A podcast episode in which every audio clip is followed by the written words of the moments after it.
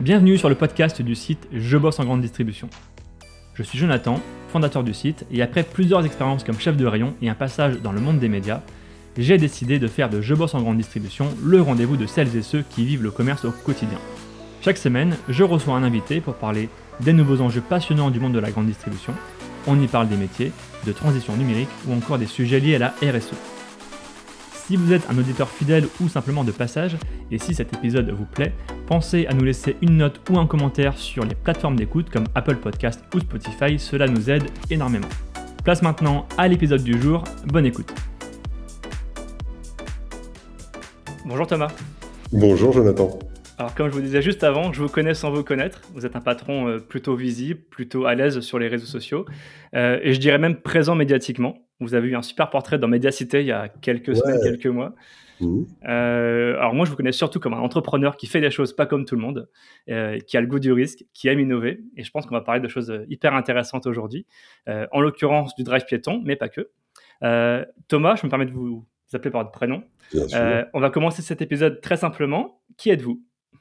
Ah, moi, Thomas, bah, Thomas d'abord, c'est le fils de Bernard. Moi, j'ai vu mes parents euh, dans les années 80, euh, quitter euh, pour mon père une fonction publique voilà, complètement usée et pas très dynamique, et rejoindre le privé avec une formation militaire et une formation juridique. Et à l'époque, on inventait les postes de DRH dans des groupes qui venaient de, de choper les bonnes marques. C'était le groupe Conforama dans la région Nord. Et en fait, mon père a fait partie de cette génération qui a vu des magasins s'ouvrir et avec quasiment une émeute à chaque ouverture parce que l'ouverture des magasins ne suivait pas le rythme de la conso. Ah oui, ok. Donc comme il a poursuivi son idée, il a racheté euh, à la fin des années 80 un Lyon Codec, parce qu'il savait très bien que l'enseigne allait se planter et qu'il y avait euh, une bonne zone de chalandise avec beaucoup de potentiel, beaucoup de choses à développer. Et puis son, sa bretonitude l'ayant rattrapé, il s'est dit l'enseigne Leclerc, c'est top. Moi, j'ai déjà croisé ces gens-là euh, au niveau interpro. Et en fait, ils m'ont donné les contacts et effectivement, il suffisait d'aller voir l'adhérent local à l'époque, c'était Jean Maurice qui était à Arras, qui a créé la Scapartois, la coopérative à laquelle je suis rattaché. Et donc, bah, moi, euh, tout, tout, petit déjà, je suis tombé dans la marmite, quoi. C'est un peu le, un peu l'histoire. Où je suis venu bosser avec mes parents, j'ai fait des études de commerce tout en, en mettant en œuvre finalement les concepts que j'avais appris avec mes parents qui étaient les autodidactes. Donc, on a mis en place du management, on a mis en place du marketing et on a été parmi les premiers à marketer, à formaliser ce qui est devenu le ticket Leclerc qui s'appelle Ticket Boomerang en Socamille, puisque c'est une grande aventure en parallèle avec Infomil, notre coopérative informatique, entre guillemets. Et euh, bah donc, nous, on a fait le ticket Tirelire dans le Nord. On est une région très promophile. Bah voilà, on, a cherché à se différencier, on s'est développé, on a développé le réseau de magasins dans la région aussi. Puis, euh, depuis un peu plus de dix ans, on a aussi saisi l'opportunité du drive en se disant... Euh, c'est bizarre que notre gros voisin ait inventé le concept, mais n'ait pas vu tout le potentiel qu'il pouvait y avoir. Donc depuis dix ans, avec une modalité un peu particulière, c'est de se dire euh, finalement de la surface d'entrepôt, c'est pas cher, mmh. euh, c'est disponible, euh, c'est pas très engageant en termes d'investissement pour l'entreprise, et ça permet de faire de la préparation. Et puis la densité de la métropole lilloise fait qu'on se dit bah il y a moyen de préparer un endroit et de délivrer à plusieurs endroits le drive en étoile, entre guillemets, qu'on a posé à cette époque-là. Et donc, depuis, euh, depuis tout ce temps, moi, mon, mon enjeu, c'est de, bah, de faire en sorte que cet entrepôt soit gros et donc soit un peu en avance de phase sur un site de préparation lambda. Et puis, bah, pour lui ajouter du boulot, on lui a progressivement euh, ajouté des fonctionnalités de livraison à domicile et surtout de drive piéton. Parce qu'on s'est bien rendu compte que voilà, la livraison à domicile, c'est intellectuellement satisfaisant parce qu'on se dit qu'on on va pouvoir répondre à toute la clientèle et qu'on n'a plus à se soucier de la couverture géographique de nos points de vente. En fait, c'est un peu plus compliqué que ça. Donc voilà, moi aujourd'hui, je me nourris toujours beaucoup de cette culture-là bah, pour, euh, à partir des datas dont on dispose en magasin, euh, bah, objectiver des problèmes et tenter de les régler.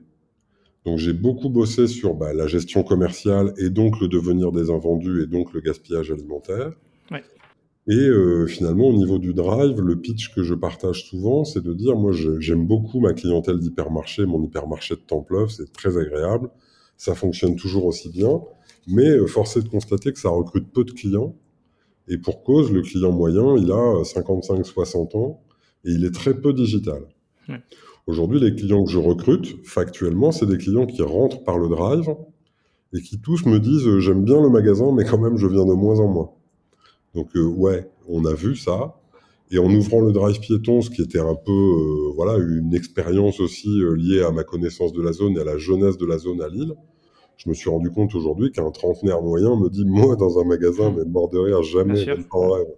Mmh. Donc euh, ça, ça, nous a nourri aussi pour dire il faut absolument détourner une partie de la capacité d'investissement qu'on a encore grâce aux hyper pour créer voilà un truc smart sur le drive. Alors, on va y revenir sur le drive piéton. Moi j'ai une première question d'introduction. Euh, avant de parler de tout ça, euh, vous êtes un entrepreneur plutôt dynamique, vous aimez euh, les initiatives. Est-ce que c'est difficile d'aimer la grande distribution aujourd'hui et d'être aimé, apprécié, reconnu? On sait que la grande distribution a toujours cette image du grand méchant loup qui colle toujours à, la peau, à, la peau, de la grande distribution. C'est vrai, hein. C'est vrai. Et dans, dans, mon, dans mon jeu et dans ce que je fais, je pense qu'il y a une partie de, de défense de tout ça. Moi, en plus, c'est rigolo quand vous dites ça. À travers ce que vous faites. Ouais, moi j'avais l'impression que c'était mon père qui se faisait vilipender auparavant, alors qu'il voulait simplement agrandir son magasin et répondre au commerce qui était déjà là. Donc je pense que oui, vous avez raison, il y, a, il y, a, encore un fond de culture comme ça.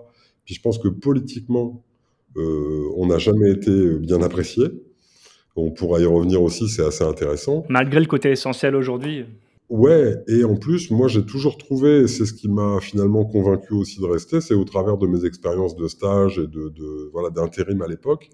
Je trouve qu'au niveau du poste d'observation sociale que représente un hypermarché, on n'est jamais à côté de ces pompes. Et la preuve sur l'inflation, par exemple, tout le monde nous a dit mais quoi, quoi, comment? Bah oui, mais enfin, sauf que nous on est dessus, on l'a bien vu. Donc en fait, j'ai apprécié ça, et en plus chez Leclerc, j'ai été aussi à bonne école, j'ai rencontré beaucoup de patrons qui eux-mêmes avaient déjà pour beaucoup euh, voilà, hacké un peu le, système pour en développer des extensions, euh, avec voilà en plus pas qu'une volonté de, faire du business, mais une volonté de développer. Alors, si je vous invitais sur ce podcast aujourd'hui, c'est pour parler du drive dans sa dimension piéton. Ça, vous, euh, on en a déjà un petit peu évoqué. vous avez été un des rares, je crois, à croire un peu à ce format. Alors, la métropole lilloise, du coup, sera très bien fournie dans quelques semaines parce qu'on passe de 2 à 3 chez Leclerc. Il y a aussi Auchan qui est très présent. Euh, Carrefour qui est très présent sur les centres-villes aussi. Euh, question toute simple pour nos auditeurs, c'est quoi un drive piéton? Alors en fait, un drive piéton, c'est un, comptoir en ville qui vous permet de commander en ligne vos courses sur un assortiment donc de type drive et de les retirer dans les deux heures qui suivent. Donc c'est le même service qu'un drive automobile, mais pour les piétons, parce que les mêmes clients dont on parlait tout à l'heure n'ont plus de bagnole et ont pour certains pas l'intention d'en avoir une. Donc finalement, c'est leur apporter ce service-là. Alors pour moi, c'était smart parce que, l'entrepôt est à portée de fusil. On fait moins de 10 km pour aller livrer les courses. Et je pouvais proposer les courses au même prix. Et là encore, ce qui est une contrainte qu'aurait pu me poser le mouvement Leclerc, c'est une bénédiction parce qu'on met les, les, les, circuits de proxy urbaine classiques à 25, 30 ou davantage de pourcents d'écart de prix. Ça veut dire que même avec un entrepôt, aujourd'hui, vous arrivez à tenir la promesse euh, ah, mais j'ose deux heures de... Le fond de ma pensée, alors, analytiquement, aujourd'hui, on a, on a forcément depuis 10 ans beaucoup raffiné le système. Aujourd'hui, ça me revient au, ça revient au même coût de fonctionnement de vous livrer vos courses en centre-ville dans un piéton que de vous faire faire les courses dans l'hyper. Et comment on, justifie ces coûts? Comment on arrive à les, à les réduire justement? C'est principalement, alors ce ne sont pas des coûts de personnel, il y a tendanciellement un peu plus de personnel dans le drive que dans l'hyper, en tout cas en ce qui me concerne. On va plutôt être à 13% sur l'hyper ou 12-13 et plutôt 13-14 sur le drive. Par contre, le drive, il n'y a pas de frais intermédiaires. Il y a quelques frais de transport qui, euh, qui facialement ont fait reculer beaucoup de mes collègues, ah mais ça représente que 1,5 à 2% du chiffre d'affaires. Ce sont mes propres camions avec mes propres chauffeurs qui font des navettes récurrentes en étoile vers les différents sites de livraison. Et au-delà de ça, il n'y a rien comme charge. Alors que dans un magasin, bah, il faut entretenir une rampe de caisse, il faut travailler la consommation énergétique. L'hypermarché est passé de 300 000 euros de facture énergétique à près d'un million. Le drive est passé de 50 à 75. C'est juste pas la même chose. Pour finalement, euh, voilà, quasiment le même assortiment. On est encore un peu plus pauvre sur le drive aujourd'hui, mais on, commence à se demander sainement si on n'a pas trop de choix dans l'hyper, en fait. Et vous voyez, il y, a pas mal de, de jeux comme ça. Donc je vous dis, il y a beaucoup de données aujourd'hui qui confortent cette stratégie-là parce qu'on me demande souvent de la justifier, y compris en interne. Et je trouve que objectivement, sur une vision de long terme, c'est pas une vision de court terme de mon résultat de cette année, mais c'est l'investissement qu'il faut réaliser pour demain pouvoir faire ça. Ça, fait combien de CA un, un point relais? Et, en termes de rentabilité, c'est plus intéressant qu'un drive ou qu'un hyper ou? Non. au, niveau rentabilité, c'est un peu moins intéressant, si vous voulez. Là où je tords un peu la feuille, c'est que je vais avoir un entrepôt qui va préparer les, commandes pour tout le monde et qui va en livrer 15% sur place. Ok. Donc ces commandes-là sont déjà essentielles parce qu'elles sont ultra rentables à délivrer. Et l'entrepôt de Fretin, puisque c'est celui dont on parle, vous propose ces courses-là dans le quart d'heure. En gros, vous commandez, vous venez, c'est prêt. Et ça, c'est une fonctionnalité qui marche bien. C'est un centre logistique, donc on ne génère aucune nuisance pour personne. On fait le métier dédié à cette zone-là. Et euh, lorsque le, développement peut se faire, on délivre des courses à l'hypermarché ou sur un drive déporté à Villeneuve-d'Ascq qui dépendent toujours du même entrepôt. Et là, on a déjà totalisé pas loin de 30 millions d'euros de chiffre d'affaires. Donc le coût marginal de préparer pour le piéton, il arrive déjà dans un terrain vachement amorti. Et là, pour moi, c'est intéressant parce que finalement, ça apporte du plus. C'est des commandes où il y a par exemple davantage de fruits et légumes. Il y a 15% de fruits et légumes dans une commande de drive piéton pour 4% du chiffre de l'hypermarché. Et en plus, je vais avoir un niveau de satisfaction qui va être vachement supérieur en drive piéton, un peu inférieur en drive et encore inférieur en magasin. Donc c'est ce qui nous permet d'articuler tout ça, mais c'est bien un écosystème qui nous permet de faire le drive piéton. Si on faisait le drive piéton from scratch, on aurait beaucoup de mal à trouver l'équilibre. Oui, bien sûr. Comment on justifie justement cette différence entre le, drive piéton et, l'hypermarché? Est-ce que j'imagine que c'est pas la même population Vous lisiez tout à l'heure en introduction. Rien à voir, ouais. rien à voir. En fait, c'est une clientèle qui, par exemple, va, va me, me, donner un, très bon insight. Aujourd'hui, je suis fortement promoteur de produits locaux. Et j'ai des têtes de gondole permanentes dans mon hypermarché pour les produits locaux. Ça représente combien en CA Ça représente euh, un peu moins de 2% du chiffre, c'est déjà beaucoup dans l'hypermarché. Par contre, euh, on va réaliser 70% des ventes en drive.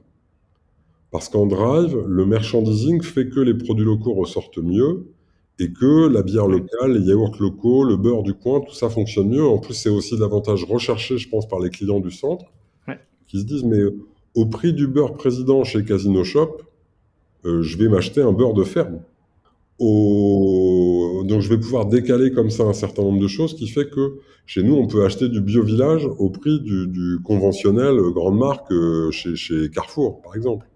Ouais. En, parlant de la concurrence, comment ils vous ont perçu? Parce que finalement, vous déplacez l'hypermarché en centre-ville. Mhm. C'est un peu le, sujet avec les prix de l'hypermarché. Bah, c'est rigolo ce que vous dites parce qu'en fait, je me suis rendu compte un peu en faisant le chemin que la, proxy urbaine, elle avait été reprise par deux grands groupes euh, de, distribution intégrée. Ouais, Carrefour. Et euh, voilà. Et en plus, moi, le maire de Tourcoing, euh, qui était Gérald Darmanin à l'époque, il vitupérait beaucoup contre tout ça, parce qu'en fait, c'est des auto-entrepreneurs qui déposent le bilan tous les 2-3 ans et qui finalement génèrent des profits pour les filiales proxy de Carrefour ou Casino qui nous, qui nous disent à la bourse que tout va bien, quoi. Sauf qu'au bout du fil, les mecs sont un peu euh, lobotomisés, on va, le dire comme ça. Donc du coup, ils m'ont même pas vu venir et ils ont considéré que c'était normal d'être 30 ou 40% plus cher parce qu'ils proposaient le libre service. Vu la clientèle qu'on a, qui est en plus fortement digitale, hein, le client moyen à Lille, c'est euh, trentenaire, habite seul, euh, et voilà, cherche des solutions de proximité comme celle-là. Ils ont plébiscité le drive, qui se répand toujours comme une traînée de poudre dans son quartier. D'abord par les geeks qui nous ont vu arriver sur les réseaux sociaux, qui convertissent la moitié du campus. Et au bout de six mois, on a des grands-mères qui poussent la porte et qui nous disent Bon, tout le monde en parle, là, faut m'installer l'appli, je sais pas comment ça marche. Et on a le temps de faire ça aussi. Votre actualité aujourd'hui, c'est que vous avez deux drives piétons. Et l'actualité, c'est un troisième, quatrième, cinquième. L'actualité, est bonne, en fait, c'est que donc, chez Leclerc, quand on avait créé ça, c'était un nouveau format, c'était un peu surprenant. Vous connaissez aussi le penchant de mes collègues à aller super vite. Donc, le mouvement a mis une règle et a dit bah, ce sera trois par personne et pas plus de trois. Et euh, j'ai négocié avec le mouvement pour avoir la capacité d'en monter plus à Lille, toujours depuis le même entrepôt, c'est cette spécificité-là. On en a euh, cinq aujourd'hui et il y en aura sept à la fin de l'année. il y en aura sept. Donc, c'est des unités qui font en général entre 1,3 million et 1,5 million euh, la deuxième année. Et donc, on espère dégager quasiment 12 millions d'euros de chiffre d'affaires à coup de drive piéton dans l'île. J'ai l'impression que c'est une exception lilloise. Hein. On, le voit, moi je le vois un peu sur Nantes parce que je suis sur Nantes, mais j'ai pas l'impression qu'il y ait beaucoup d'autres villes en France qui suivent un peu votre stratégie Alors, je pense qu'il y, y, a effectivement il y a, il y a plusieurs choses derrière tout ça. Alors, la première, c'est que Carrefour ou Casino, qui s'en sont saisis assez vite ouais. pour le, les implanter en ville, euh, sont venus mélanger ça avec leur point de contact proxy. Ouais.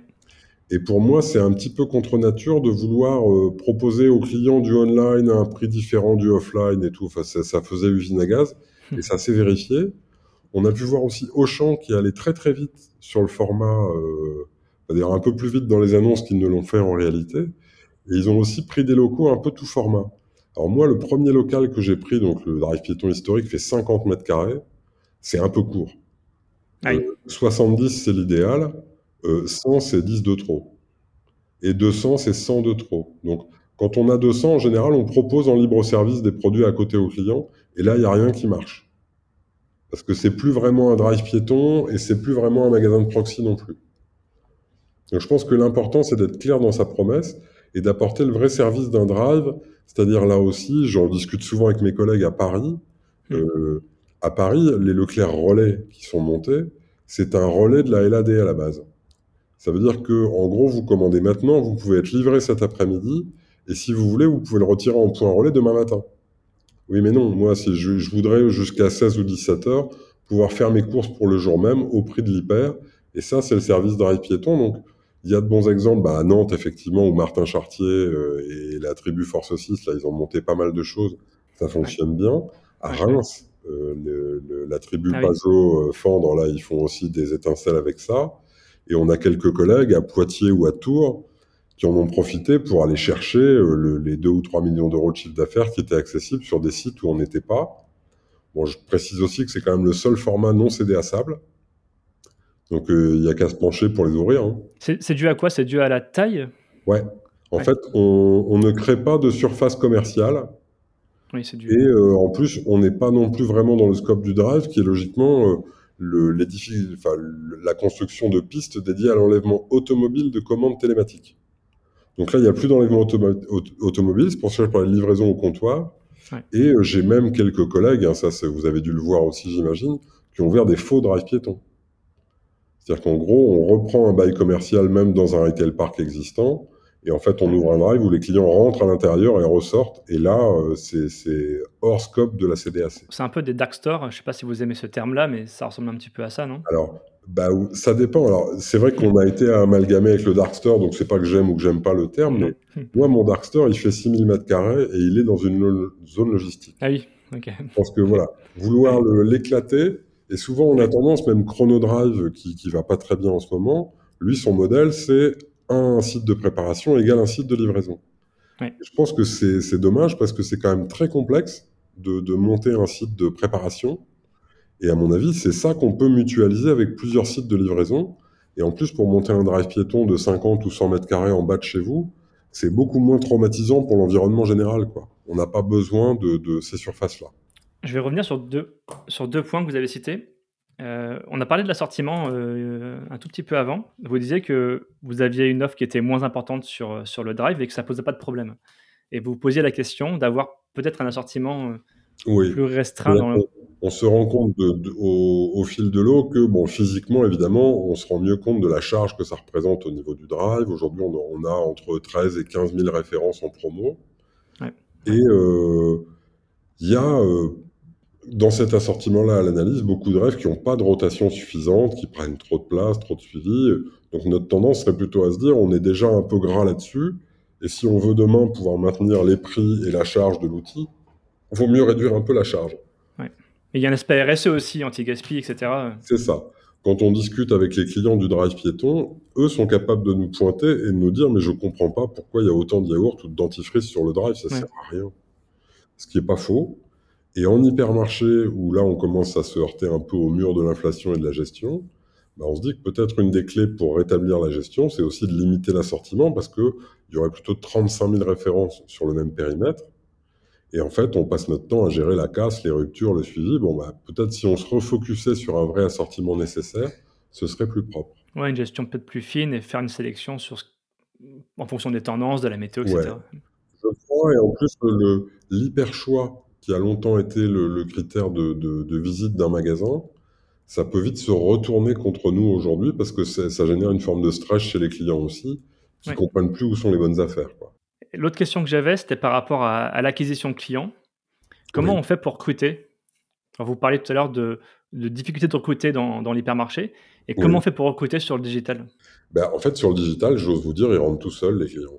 C'est de la communication simple C'est de la communication simple, c'est du bouche à oreille aussi, parce que là encore, on a des NPS supérieurs à 50 au drive. Donc les gens parlent positivement de nos drives dans leur environnement. Nous-mêmes, quand on vient nous, nous, nous, chercher, on met volontiers en avant ces points-là.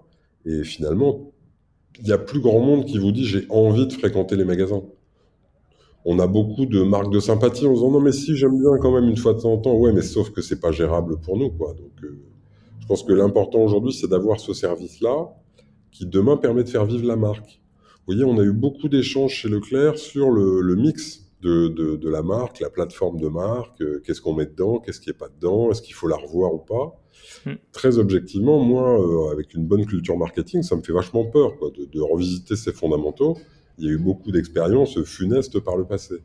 Hmm. Et euh, là encore, preuve à l'appui, euh, au drive piéton, les gens maîtrisent parfaitement le mix de l'enseigne et le valide. Ce qui valide pas, c'est le canal hypermarché.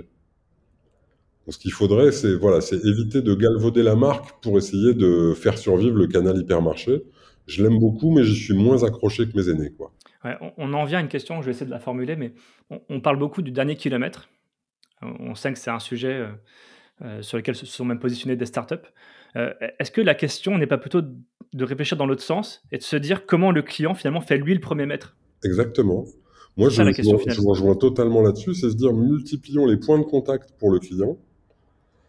De Physiques et digitaux. Voilà. Hmm. De sorte qu'il puisse facilement avoir accès à l'enseigne sans être contraint de visiter l'hypermarché du coin. C'est vrai que c'était vachement pratique, et encore une fois, c'est ce qui nous a fait roi parce que l'attractivité commerciale qu'on avait, j'aime bien aussi l'idée de se dire, on a, on a développé cette attractivité commerciale. Je vais reprendre l'histoire du début.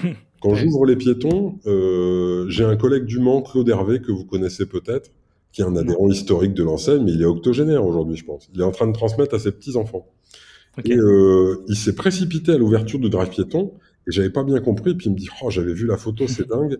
C'est exactement la vitrine de la boutique que mes parents avaient dans le centre-ville du Mans. Et là, comme un petit garçon, hein, il m'a pas mis sur ses genoux, mais presque. Il me dit Bah, tu vois, on s'est fait virer du centre-ville parce que ça pue, parce que ça fait du bruit, parce qu'on se fait livrer. bref, on n'est pas assez chic pour le truc. Donc, on, on, nous a offert des pâtures en sortie de ville. Et il a bien fallu qu'on attire les gens, quoi. Donc, on a créé des catalogues, on a monté des hangars. Euh, et en fait, on s'est rendu compte qu'on a vraiment attaqué les prix et la valeur des produits qu'on vendait. Et puis, bah, quand on s'est retourné, on gagnait pas de pognon, Thomas. Donc, en fait, on s'est mis à monétiser le trafic qu'on générait. Et puis maintenant, bah, moi, j'ai Ikea sur ma zone, j'ai ça sur ma zone, c'est moi qui fais les transactions. en fait, je me rends compte que c'est comme ça qu'on a gagné de l'argent. Et là où là, il m'a scotché, il me dit Et pourquoi tu crois que ça fait 20 ans qu'on attaque les prix, la promo et tout? C'est parce qu'en fait, on génère pas de trafic, donc on fait toujours plus de la même chose. Il me dit, en fait, là, tu as tout compris, il faut retourner au devant des clients. Et c'est exactement ce qu'on a fait pour le drive piéton. Là, on a redemandé une carte des flux de l'île et on est allé où il y avait de la densité. Le sujet, finalement, c'est presque du branding, c'est développer la marque Leclerc. Oui. C'est ça, finalement, le sujet. C'est ça. Et c'est se dire, euh, notamment, moi, ce qui m'a très agréablement surpris, c'est le. Enfin, je ne devrais pas être surpris, mais c'est l'excellente connaissance de la marque qu'ont les jeunes, l'ambassadeur hors pair qui est Michel Edouard là-dessus, euh, tous les combats qui ont été menés, qui sont vachement passés dans la, culture conso euh, générale. Et euh, bah, il, suffit de les embarquer avec nous sur une histoire comme celle-là, ils plébiscitent le truc. Comme je vous disais, quand on ouvre les drives piétons, on se contente de reposter les réactions des clients. En général, ça suffit. Et j'en dis, ça a changé ma vie. On propose aussi des jobs en local. C'est très rigolo parce que là, en plus, le rythme des ouvertures s'accélère. Il y, a des, il y a des jeunes gens qui travaillent chez nous ils me connaissent même pas, je rentre dans la boutique, ils me font l'article, c'est à tomber par terre. Donc euh, il y a vraiment euh, plein de choses encore à développer là-dessus. Et je pense que ce format-là, en plus, nous permet de transcender plein de choses. Par exemple, dans les zones rurales aujourd'hui où euh, il y a du manque de services, on pourrait parfaitement imaginer ouvrir un drive piéton un ou deux jours par semaine dans un local prêté par la mairie. Et là, d'un seul coup, on permet aux clients d'accéder aux choses comme s'il y avait un hyper qui est sur place. Vous avez devancé un peu une question que j'allais vous poser justement, parce qu'on bah, a beaucoup parlé des villes. beaucoup le côté rural comme ça, et à mon avis, ça mériterait de se développer. Euh, on a repensé aux camions, parce qu'après tout, on pourrait se déplacer aussi directement avec un camion de livraison, avec un camion de suivi. Donc voilà, pour retrouver aussi le camion de nos enfances. Euh, on, peut encore trouver, je pense, plein de solutions en entreprise aussi. Bien sûr, ouais. Euh, j'ai notamment bah, mon collègue Maxence de Seclin qui en a monté à proximité du CHR je peux vous dire qu'effectivement, c'est juste la route entre le CHR et l'autoroute. Il y, a, il y a 10 000 salariés dans un CHR, ils utilisent énormément le service et ils trouvent tout ça super pratique. Donc, le sujet, c'est pas forcément de l'hypermarché vers le centre-ville, c'est l'hypermarché vers là où les gens se trouvent finalement, dans les zones rurales, entreprises, etc. Et vous voyez, je trouve que dans tous les plans d'urbanisme aussi intéressants qu'il y a aujourd'hui, bah, c'est se dire, voilà, moi j'ai une double stratégie qui est de dire où est-ce que je peux implanter un dark store valable? Et je me marre en ce moment en voyant par exemple qu'Amazon n'honore pas euh, tout un tas de commandes de bâtiments qu'il a pris. J'ai envie de dire, les gars, prenez des cases là-dedans. Prenez 10 000 mètres carrés, vous ne serez pas déçus. C'est pas très cher. Et à partir de là, là, vous vous redonnez vraiment les moyens de bosser. Alors attention, je pense que je dis souvent, le, le leurre d'Amazon, c'est la livraison à domicile. Au niveau de la bouffe, ça marchera pas. Ouais. J'aime bien euh, Olivier Dauvert, qu'on connaît bien tous les deux. Voilà, entre le, quand on regarde les paniers de nos clients Drive ou Drive piéton, on se rend bien compte que physiquement, c'est même pas la peine d'imaginer leur faire supporter la livraison ou mettre en place un service, c'est hyper pénible. Par contre, vous voyez, le, phénomène marrant qu'on vit à Lille, c'est le début de la ZFE, donc piétonisation d'un certain nombre de secteurs, là, avec les plots qui sortent euh, ah dans certaines rues. Et donc, je peux plus livrer le drive le piéton le samedi. C'est dommage, c'est une grosse journée. donc, euh, en fait, il faut souscrire à un service de transport à vélo pour être capable de passer. Et puis, je vous dis, on est très itératif dans le secteur. Euh, je me revois encore retourner chez le Presta à vélo, donc je livre plus qu'un point dans l'île. Et lui, il, peut me refaire de la livraison sur un point derrière. On charge en vélo, le mec part avec sa remorque, son vélo et tout. Tu te dis, bon, comment ça va marcher? Puis on prépare l'autre chargement, puis on se retourne. En fait, le mec est déjà revenu. Il met un quart d'heure à livrer n'importe quel point dans l'île, aller-retour. Euh, en bagnole, je sais même pas si on met un quart d'heure à y aller. Quoi. Enfin, c'est autant de phénomènes. Donc aujourd'hui, on est en train d'essayer de généraliser ça et d'attirer un peu de monde là-dessus. Et pareil, ces boîtes de transport à vélo, euh, la livraison individuelle, ils s'en sortiront pas. Il faut des gens comme nous qui leur proposent de la vraie livraison. Ouais, est-ce que vous aviez un avis, enfin moi je vous suis depuis un petit moment sur LinkedIn et, vous aviez un avis très tranché notamment sur le quick commerce, la livraison dire en deux roues. Bien sûr, bien sûr. À l'époque où les levées de fonds s'amplifiaient et, et, ça amplifiait le phénomène en fait. quel regard avez-vous maintenant avec le recul sur, euh, sur ce phénomène, cet épiphénomène? Bah, C'était épiphénomène, alors moi j'ai un double regard. Moi j'ai beaucoup travaillé parce qu'évidemment, euh, chez Leclerc, euh, ils n'étaient pas forcément très enclins à tout ça mais on a passé des accords avec Uber et Deliveroo pour bosser avec eux un peu avant le confinement et pendant le confinement. Ah oui, ok, intéressant. Et donc, euh, en gros, on montait des petits dark stores dans nos drives piétons qu'on alimentait avec notre entrepôt drive. Et là, vous mettez l'offre à prix Leclerc sur Deliveroo, ça fait un carton. On est monté à 400-500 commandes par jour. Et pourquoi avoir arrêté? Eh ben parce qu'à un moment, euh, moi je, fais quand même un peu de qualité et de suivi, puis on discute avec les mecs, donc on devient petit à petit un bar à livreur Deliveroo qui prennent du café, qui veulent regonfler leurs pneus, qui ont besoin d'une clé de 12. Donc on, on essaie d'être le point sympa, parce qu'on se dit en plus c'est une opportunité plutôt pas mal d'avoir des livreurs. Et là on se rend compte qu'il y a 19 livreurs à 4 numéros de sirettes. Il y a un trafic monumental là-dedans. Et comme je disais, en fait, j'avais peur que ce soit de l'esclavage moderne, mais c'est pire, c'est du proxénétisme. Donc euh, moi, je, je, je fais pas ça. Je trouve que là, socialement, c'était trop compliqué. Et le quick commerce, finalement, malgré le fait qu'il ait un peu avalé le discours et qu'il nous dise euh, il va se passer ci, ça ou autre chose, je constatais quand même que c'était des commandes de deux, trois articles, que les prix étaient complètement déconnants. Et puis l'économie de l'appareil, j'y crois pas trop. Et quand on voit que c'est marrant de voir que les clients en ville, en fait, vous disent Ah bah non, mais je le sais très bien que je me fais tondre chez Carrefour ou chez Franprix, mais c'est mon frigo, c'est comme ça, c'est en bas de chez moi, c'est mon mode de vie. Et de temps en temps, je vais faire des courses ailleurs en hyper, mais ça me fout le bourdon, quoi. Donc là, vous m'avez apporté le service que j'attendais. Et vous voyez, je, dis souvent, j'ai pas eu, j'ai quasiment pas eu de retour de gasoil des concurrents, qui auraient dû, hein, pourtant, euh, parce que je pense qu'on a disrupté la proxy en ville avec ça. Par contre, les pharmaciens, là, j'apporte la parapharmacie Leclerc en ligne.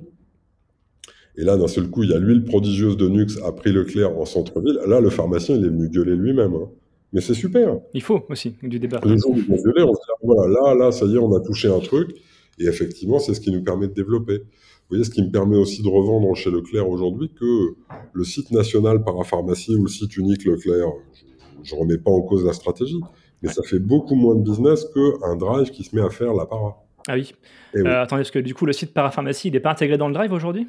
Alors non, le site parapharmacie, si vous voulez, chez Leclerc, on a le, le, le, L-commerce, où là, on fait du vrai commerce en ligne avec des entrepôts dédiés à tout ça et des activités prestées à l'échelle nationale.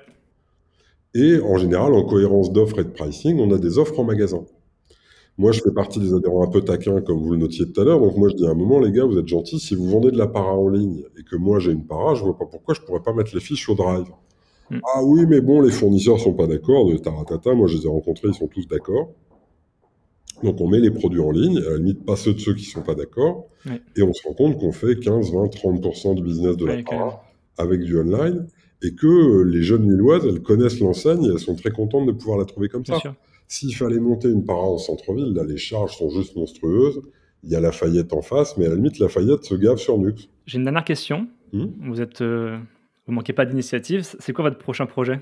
Il y en a plusieurs. Alors, euh, en fait, à, à Templeuve, on a fait un truc intéressant. Euh, je, je, raconte aussi souvent un peu l'histoire. Euh, mon père, donc je vous le disais, il a grandi un petit magasin de 1500 mètres carrés qu'il rachète, et son rêve absolu est d'avoir une galerie marchande parce qu'en fait, la surface de galerie, ça compte nulle part en CDAC et ça donne beaucoup de cachets à un magasin. Donc, euh, on réussit à aboutir ce projet-là en un paquet d'années et beaucoup de combats locaux. Et puis donc, bah, Thomas, tu as fait des bonnes études, tu vas me commercialiser la galerie marchande. Et là, personne ne vient. Ah, parce qu'on est en deuxième rideau de l'île, parce qu'on est super rural. Et je pense que les mecs, ils me croient pas quand j'annonce les chiffres qu'on fait en magasin, parce que Leclerc est une enseigne aussi souvent quand même très dynamique ou beaucoup plus dynamique que les autres. Ouais. Et donc, je me mets à faire tous les métiers de la galerie moi-même. Agence de voyage, parapharmacie, optique, parfumerie sélective. Euh, voilà, on, a brodé tout ça nous-mêmes et ça a beaucoup enrichi mon équipe de management. Aujourd'hui, je disais, j'ai cinq opticiennes et un audio dans l'équipe.